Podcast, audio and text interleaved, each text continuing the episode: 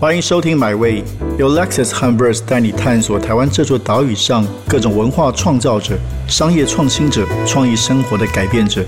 让我们系好安全带，前往最动听的文化故事，一起 Experience Amazing。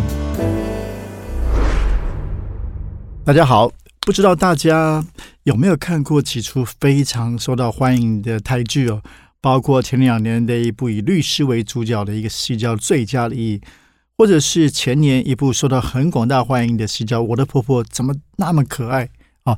那其实很高兴，我们今天邀请到这两出戏背后的制作人，也是台湾非常资深、得过很多奖的电视戏剧制作人陈慧玲，来到我们今天节目现场，来谈谈她的新的一些创作，以及怎么看台湾的电视产业。慧玲你好，主持人好，各位观众大家好。哎，最近在忙什么？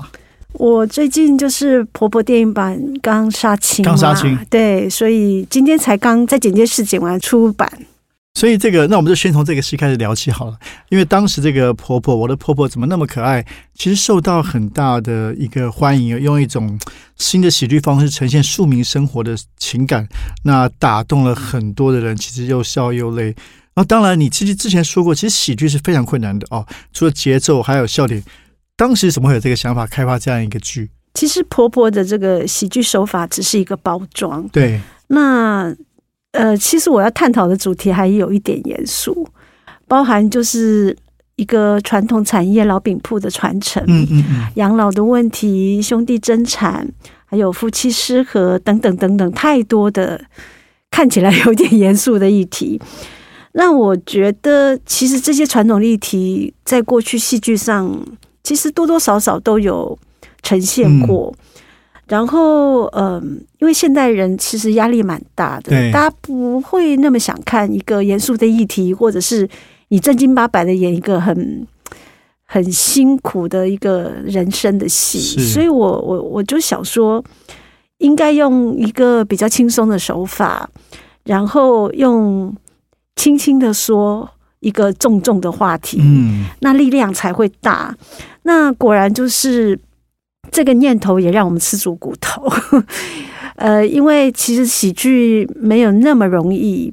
然后，首先是喜剧的演员的组合，对。然后还有就是，呃，一个严肃的议题，你如何让它轻松起来？那这些在手法上要做很大的突破。其实我们剧本是。花了很长的时间在打磨，就是打造完又推翻，打造完又推翻，才找到一个就是完全就是很疯狂的一个手法。然后，其实，在播出前，我们自己有一点担心，嗯嗯，担心的是说，这么强的手法，到底观众吃不吃？然后，年长一点的观众能不能看得懂？其实有一些妈妈就说，他们第一集是看不懂的。OK。然后慢慢第二期再进入，就我想是需要一点时间理解，是呃，然后也需要一点呃，就是可能子女的帮忙解说，然后才才容易进入。那后来果然就发现说，我们的年龄层观众年龄层是从九岁到九十岁，对，都都可以看，然后也都很轻松的看，既可以笑又可以哭。所以这个戏是你觉得是他一开始就就。很红，还是说有个口碑的扩散的结果？呃，是需要口碑的，因为其实呃，公共电视台是第一次做这么长的剧，而且它定调是生活剧，对他们来讲是一个新的尝试。那我其实蛮开心，他们有这个想法，就觉得说，呃，因因为很多观众他看八点档，可是台湾的八点档已经有他自己的样子，嗯，可是婆婆她可以像八点档，可是她又不是。八点档那么的制式，嗯所以他也做了一些突破。那我觉得是因为口碑效应，观众才慢慢进来的。OK，所以您刚刚提到的，他也做一点突破。对你来说，他最大的突破在什么地方啊？因为您看了这么多剧，做过这么多的剧，嗯，可能更有这个比较经验，可不可以跟我们分享？你觉得最大的突破？我觉得最大的突破就是，呃，一个很。一些很传，我觉得最大的突破是一些很传统的议题，嗯，但是呢，他用一个很现代的喜剧手法去呈现，然后呢，让人哭又让人笑，然后呃，年龄层也非常广。是，那尤其在嗯，电视手法上，他就真的很跳脱，他可以打破第四面墙，让人物就对着镜头讲话，然后他也可以。呃，真的让孩子的心声，嗯，就真的大辣辣的演出来。就是我也不想跟婆婆住，我也不想养妈妈，我自己都顾不好了，我怎么养妈妈？那在过去可能，呃，我们不敢这么直接的在电视里，哎，对，赤裸裸的表达。然后妈妈也不敢那么赤裸裸的说，我我就是对我就是要跟我的小孩在一起，对，然后我就是孤独，小孩不在我。老公也走了，我就是孤独，那我该怎么办？然后我的财产我到底要分给谁？呃，我的手五根手指本来就不公平，那我怎么让小孩觉得我都爱他们的？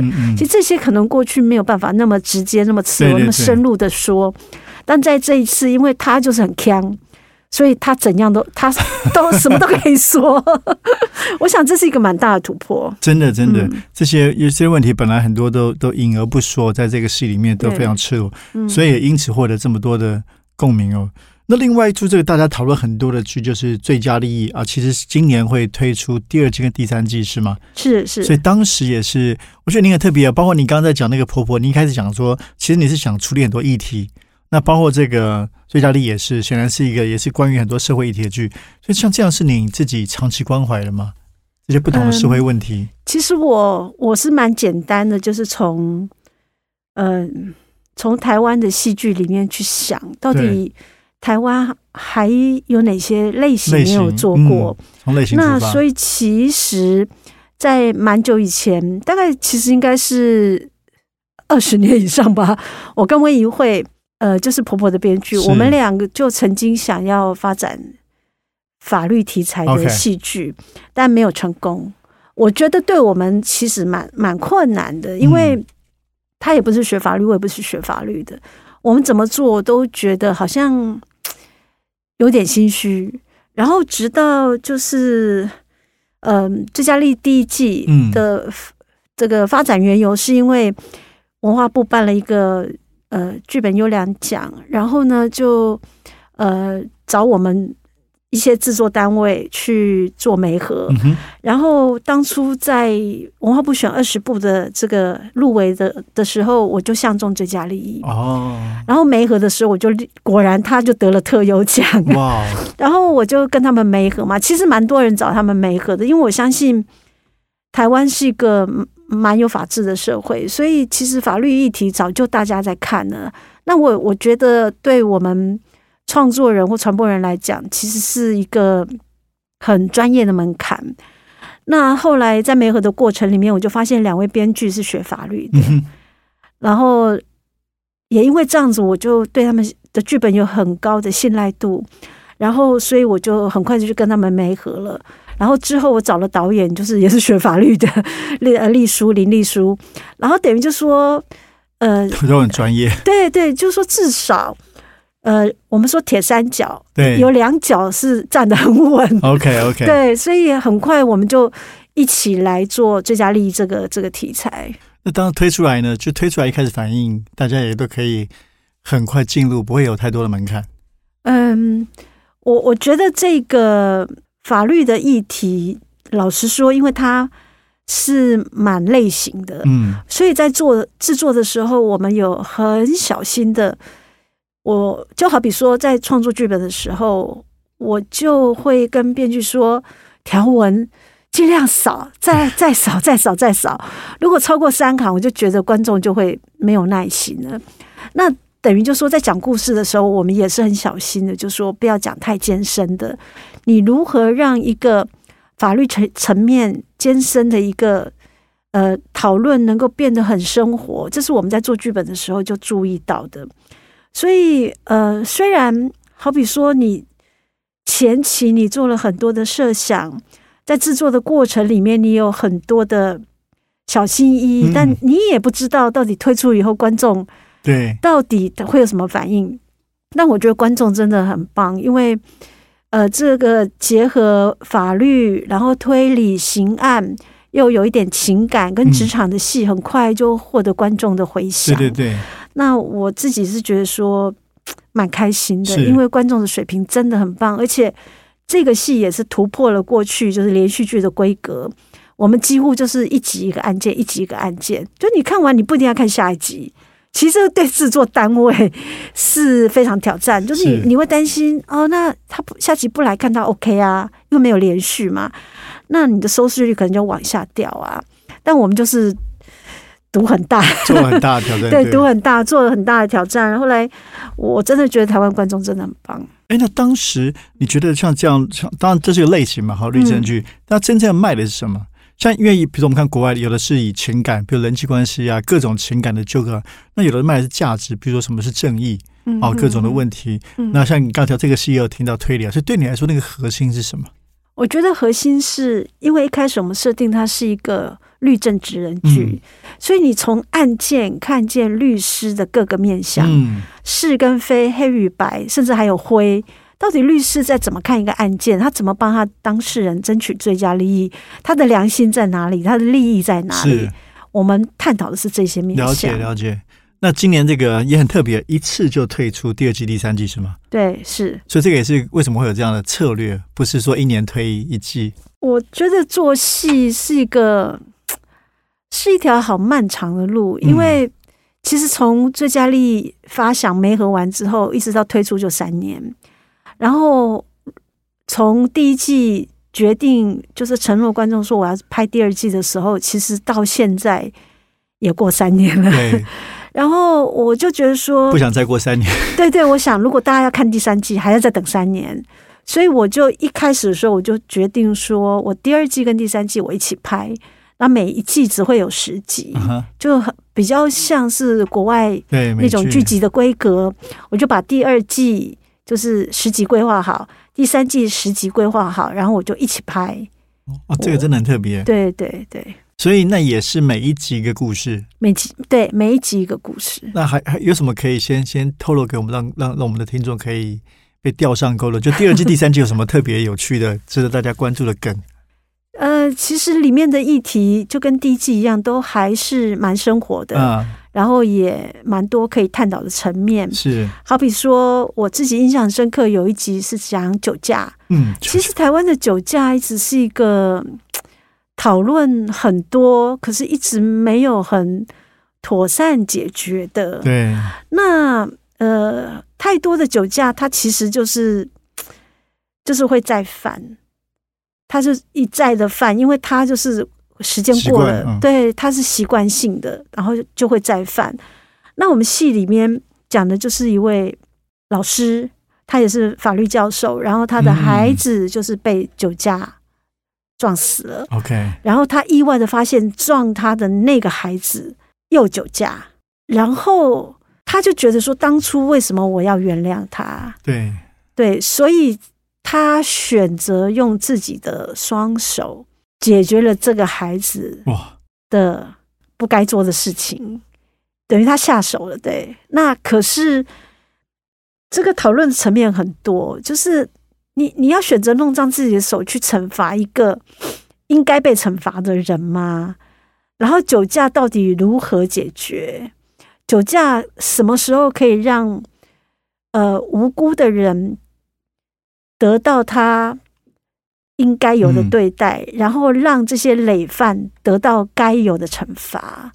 那我觉得这个是我我蛮喜欢的个案。真的真的，这样听你嗯这样讲，都觉得，因为它是是很深刻的议题，而且议题嗯其实跟我们可能其实是不远的哦。嗯那我相信那个也是非常会有剧戏剧的张力在那边，会非常的好看。是是对，那另外一个就回到那个婆婆，因为也是哇，嗯你今年真的很忙，这个这个大大动作。那婆婆又拍的电影，这电影是故事的延伸吗？会有什么主要的，还是有什么主要的不太一样的地方，新的卖点？其实婆婆的电影版是完全跳脱第一季的故事，哦，没有延续，也不是前传，它完全就是一个新的故事，只是但是角色一说样，对，只是说它一样是这家人的故事，一样是婆媳，一样是兄弟，然后就就是这家人发生的事情。但但是是不同的故事，同样的主角，同样的个性。呃，当然我们有一位来宾呐、就是我的婆婆怎么把圈圈搞丢了，这个圈圈就是特别来宾。哦，OK。对可是拍摄的时候，这两年是疫情的期间，会去年嘛，哈，对，今年上半年，然后会对会会有遭遇到很多现实的困难吗？哦，罄竹难书。呃，我我没有想到会碰到这么多困难。当然，对，因为呃，开拍之初其实呃，疫情有一点苗头，但也不是太严重。但嗯我们台湾的疫情很妙，就突然就爆发了。然后，嗯、因为我在拍《最佳利益》的时候，我经历过停三个月，嗯，然后所以这次我希望不要停，因为停了就会来不及喝水嘛，所以我当然是希望不要停，但是就说我还是得面对现实嘛，嗯因为一开始就呃，就我们有两位演员，因为他的助理。就是确确诊诊，所以他们俩就被拘格，就没有两位演员了。所以你们啊过去是过去几个月拍的，对对对，然后特别这个情况特别麻烦。对，然后再来就两位演员确诊，就王嗯少伟跟杨明威确诊，就有四位演员被 就要全部都停了。对，就等于我的表已经排不出来，就在那个一种很辛苦的状态下，每天拍一点，这种这种状态下还在进行着。是，然后有一天导演确诊了，我就无话可说，，就就就只好停。所以我们也停了一周多。那其实在这之后，我们就复拍，就往台南移。那往台南移的时候，其实第三天就有助理确诊。嗯，然后接下来就会不断的有人确对诊，对对，对，就是演员确诊，然后来客串的大咖确诊等等的，就一直在确诊中，所以我们就一直在改表，一直在改表。那我我觉得就是团队很棒，所以杀青的时候应该特别感动。对，因为没有人抱怨，然后改表的副导就是就是改，没有任何的抱怨，对，就觉得说，对我们就是要往前走，赶快把它拍完。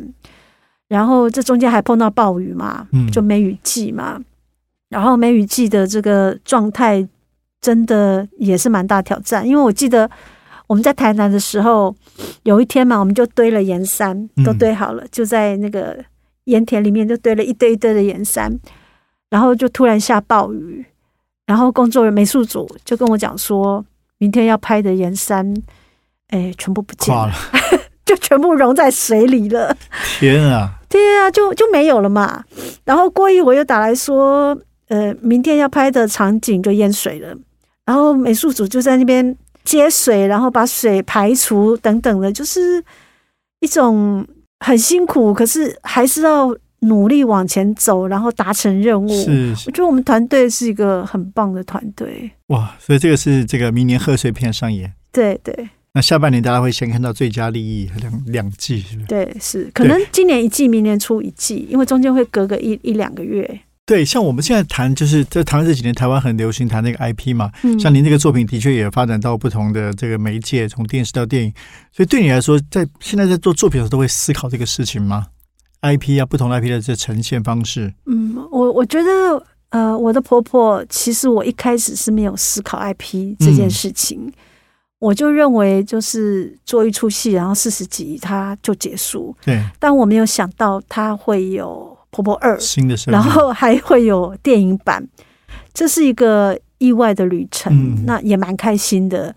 然后，呃，我就想说，因为它已经是 IP 了，然后它也迈进很多国家，呃，因为台湾已经很久没有迈进韩对这么国、多外销的，韩国跟大陆的片子，是那婆婆都迈进去了，那其他东南亚都不用讲了，就是更更多嘛。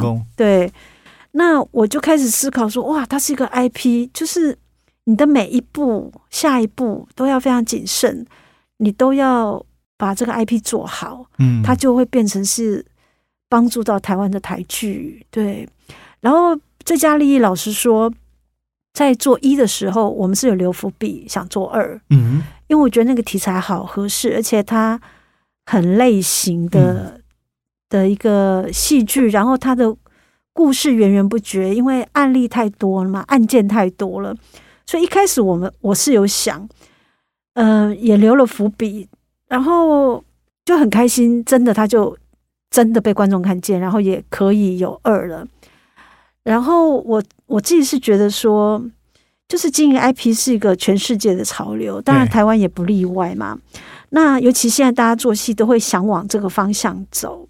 我自己是想说，其实我们从年轻的时候就看美剧、看 Friends 嘛。对，然后有一天，我就发现我的小孩已经二十几岁了，他们也在看 Friends，对然后还哈哈大笑，然后我我我很惊讶，他们看跟我看的东西是一样的。是是是，然后一个剧 Friends 它可以二十年不败，为什么？它成功在哪里？嗯，一定有我们可以学习的地方，而且它是喜剧，是然后这么简单的架构，然后这么简单的场景，可是它常青，是而，且不败。那我觉得这个是我们要思考跟学习的。我我 不要说小朋友了，我们自己嗯也是二十年后重看，在 Netflix 上还是看得很开心嘛。对对对所以，所以你觉得关你你你看到什么东西是关键？我觉得看到的关键是，就是他的题材永远不过时。嗯他讲的是感情，嗯，六个人的感情，对对对，然后讲的是他们生活中所面对的情感，跟他们所工作上的遭遇等等，对对对就是没都都就是不会过时。那我我是觉得台湾，如果说要透过 OTT 把台剧销售到全世界，对，我自己是觉得还有很多需要努力的空间。为什么呢？因为呃，其实台湾有一些很优质的剧都已经卖到国际平台去，但其实如果总制作量来讲的话，可能只占百分之一，是，就是太低。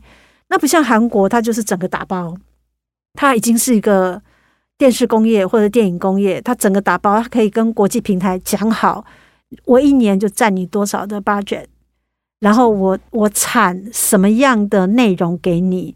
但台湾还没有办法做到这样，台湾没有这个这么畅通的渠道你道。说做这样是需要更集体作战吗？我觉得是要集体作战。那这个集体作战的前提是我们有很多精良的部队。嗯，但我觉得台湾的台剧就是大家，呃，这两年有很好的表现，就是开始有类型剧，但是也也有很多的危机在，嗯。因为，嗯，台湾当然就是市场小，对，呃，然后平台多，然后 share 掉这个广告量，所以变就说我们的制作费就提不上来。现在制作费是提上来了，可对对对。是这些制作费来自于就是企业的 support 啊，或者是就是呃就是投资方的这个益助，但很可能我们并没有办法在这个成本上得到很好的回馈，因为嗯并没有这么多多的量可以卖进国际平台，得到合理的一个回馈。是。所以我其实蛮担心泡沫化的。那你说投资的泡沫化是不是？现在钱对进来，但未必可以活我力。觉得就量太多，然后呢，平台收的太少。嗯，那平台收的太少，就是回到我刚刚讲，可能我们并没有集体作战，我们没有一个很好的渠道跟国际平台做一个沟通，嗯打包好说、哦，我们可以多少精良的作品，然后内容是什么，就是你今年需要的，我们并没有做到那一步，然后都是各自打零散的账账，就是我想做这个，我想做那个，然后我兜到这些钱，我我拿到这些预算，然后就是这么多的量，可是嗯。平台并没有办法给很好的回馈。那韩国做这个是政府在做吗？还是大的企业公司在做这个？你说打包跟国外平台谈判？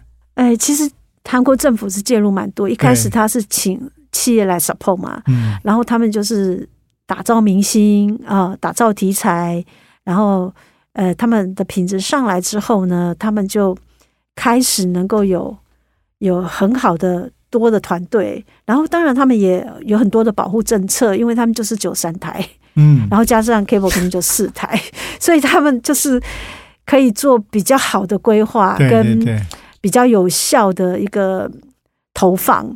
那台湾，我其实有一点忧心。嗯，对，我觉得没有，我觉得这段讨论非常棒。我本来也是很希望跟您讨论这个产业的问题，但是你刚刚提到蛮有趣，其实现在资金并不缺乏，就对每个出剧的成本也都可能像您在这个行业这么久，也都比五年前是高很多了。对对，重点是怎么回收才是问题。嗯，对那。这个你们都有跟政府有一些讨论吗？